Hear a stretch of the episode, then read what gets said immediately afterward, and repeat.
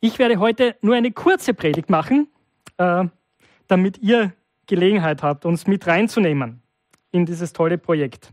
Aber ich glaube, es ist wichtig, ähm, das ist bei uns in der Gemeinde so, oder? Und es ist mir auch wichtig, dass alles, was wir tun, hat damit zu tun, wer Gott ist und was wir aus dem Wort Gottes herauserkennen. Ja? Ähm, und manchmal gibt es bei evangelikalen Christen so eine Spannung. Ich weiß nicht, ob ihr das erlebt habt. Ich kenne das aus meiner Vergangenheit, äh, dass man gesagt hat, ja, sollte man sich überhaupt zu viel sozial engagieren? Wir sollten uns doch viel mehr darauf konzentrieren, das Evangelium zu verkündigen, damit Leute Jesus kennenlernen und gerettet werden.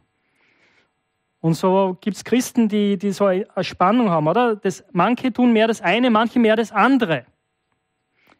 Aber ich glaube, die Bibel gibt uns hier ein eindeutiges Mandat. Und dieses Mandat ist die Antwort Ja.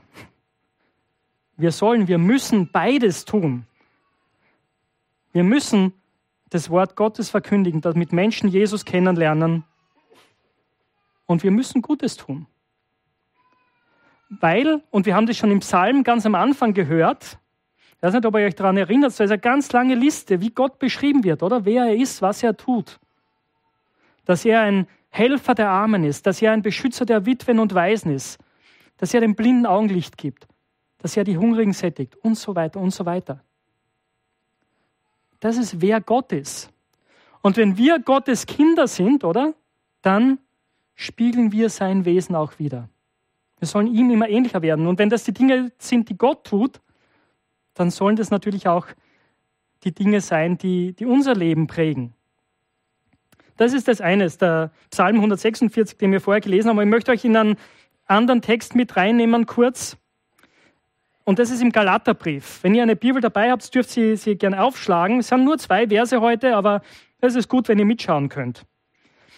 Im Galaterbrief im sechsten Kapitel, und äh, der Galaterbrief ist ein, ein Brief, der für, für die Reformatoren oder für Martin Luther sehr, sehr wichtig war, wenn ihr euch erinnert. Also Römerbrief und Galaterbrief, gell, das sind so irgendwie die Herzenstücke auch der Reformation, wo es auch darum geht, wir sind durch, Glaub, durch Gnade und Glauben errettet.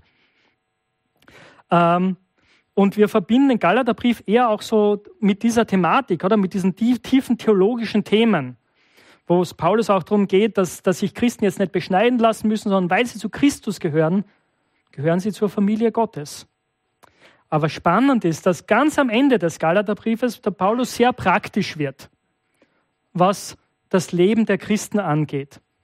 Und im sechsten Kapitel, in den Versen eigentlich ab Vers 6 schon, hat er so drei Punkte, wo, wo es ihm um ein Prinzip geht. Und das Prinzip ist Sehen und Ernten.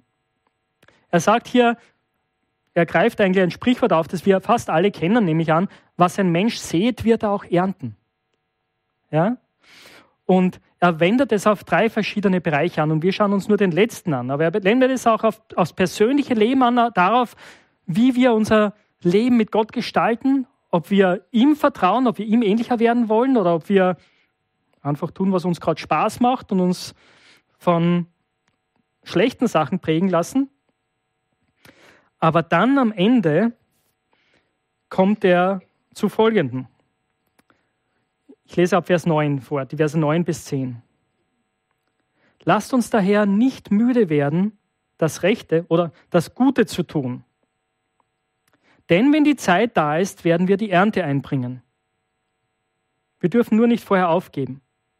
Solange wir also noch Zeit haben, wollen wir allen Menschen Gutes tun vor allem aber denjenigen, die durch den Glauben mit uns verbunden sind. Soweit unser Text. Paulus sagt hier eben, dieser zweite Satz, wir, wir werden eine Ernte einbringen, wenn wir, wenn wir Gutes tun. Gell? Aber ist euch aufgefallen, zuerst formuliert er das negativ. Er hat am Anfang eine negative Formulierung. Er sagt, lasst uns nicht aufhören. Gutes zu tun, Rechtes zu tun. Und ich glaube, das ist auch wichtig, das so zu hören, weil manchmal werden wir müde, oder? Ich glaube, was viele von uns auch beobachtet haben beim Ukraine-Krieg, am Anfang war unsere Betroffenheit sehr groß und sehr viel Hilfsbereitschaft war da. Aber irgendwann beginnt man sich an Krieg zu gewöhnen, an die Umstände zu gewöhnen. Und man vergisst diese Sachen, oder? Man hört vielleicht auf, so engagiert zu sein. Und das trifft natürlich nicht nur auf den Ukraine-Krieg zu, sondern es trifft auf, auf alle Sachen zu. Ja? Wir gewöhnen uns sehr leicht an Dinge. Und es ist natürlich auch sehr wichtig, dass wir uns daran erinnern, ja, der Ukraine-Krieg ist schrecklich und es ist furchtbar, was da passiert, aber das ist nicht die einzige Krise auf dieser Welt heutzutage. Gell? Und deswegen ist es also wichtig, dass wir heute von World Vision hören, wie über ein Projekt in Afrika. Es ist wichtig, dass wir uns nicht abfinden mit dem Leid in dieser Welt, dass wir nicht müde werden, Gutes zu tun. Und dazu ist es auch notwendig, dass wir einander ermutigen. Deswegen ermutigt Paulus die Christen in Galatien und sagt, lass uns nicht müde werden, Gutes zu tun. Warum? Damit wir eben diese Ernte einbringen, wenn die Zeit da ist. Und ich weiß nicht, vielleicht habt ihr ja schon mal gehört, manchmal, manchmal wird dieser Vers oder ähnliche Verse werden da ein bisschen missbraucht, also mehr als ein bisschen missbraucht, dass Leuten gesagt wird, ja, wenn du für Gott gibst, dann wirst du reich werden. Also so eine 1 zu 1 Ernte. Ja? Also ich gebe jetzt Geld, damit ich dann mehr Geld zurückgebe, kriege. Und das, das meint Paulus hier überhaupt nicht. Und darum geht es überhaupt nicht. Es wird, aber es wird eine Ernte geben, wenn wir ins Reich Gottes investieren. Das Spannende ist natürlich, wir haben das nicht in der Hand, wie diese Ernte aussieht. Wir wissen das nicht.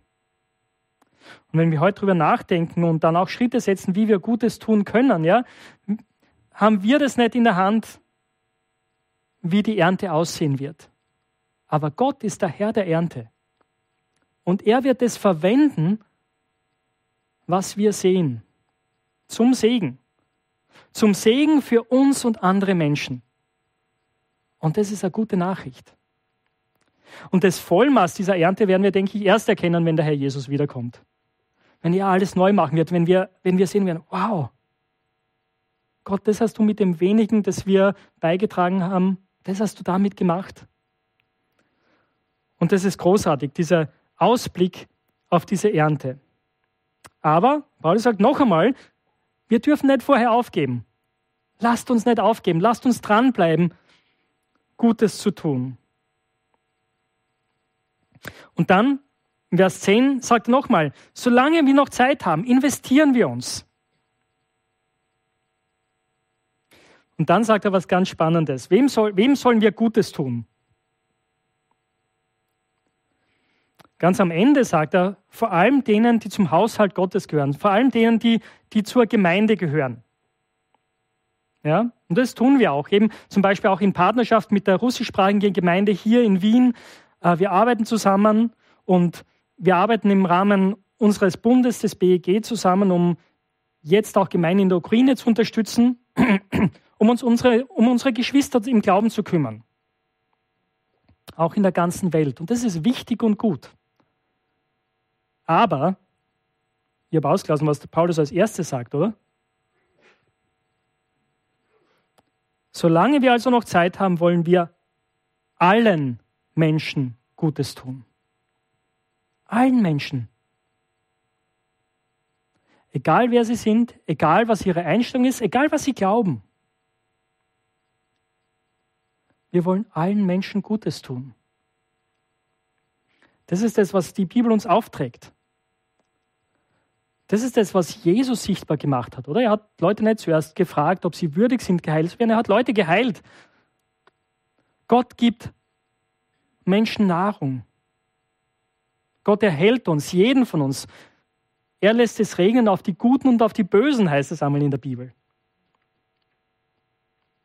Und wir sollen widerspiegeln, wer er ist. Wir sollen allen Menschen Gutes tun. Und ich möchte an dieser Stelle auch noch dazu sagen, vor allem, vor allem jenen, die keine Fürsprecher haben. Vor allem jenen, die zu den Schwächsten gehören. Und das sind die Kinder. Vor allem auch, gell? Sie gehören zu den benachteiligsten und auch am gefährdetsten ja, Schichten der Bevölkerung. Und so möchte ich hier enden. Ähm, noch einmal mit der Ermutigung an uns alle. Solange wir also noch Zeit haben, wollen wir allen Menschen Gutes tun. Und lasst uns nicht müde werden im Gutes tun.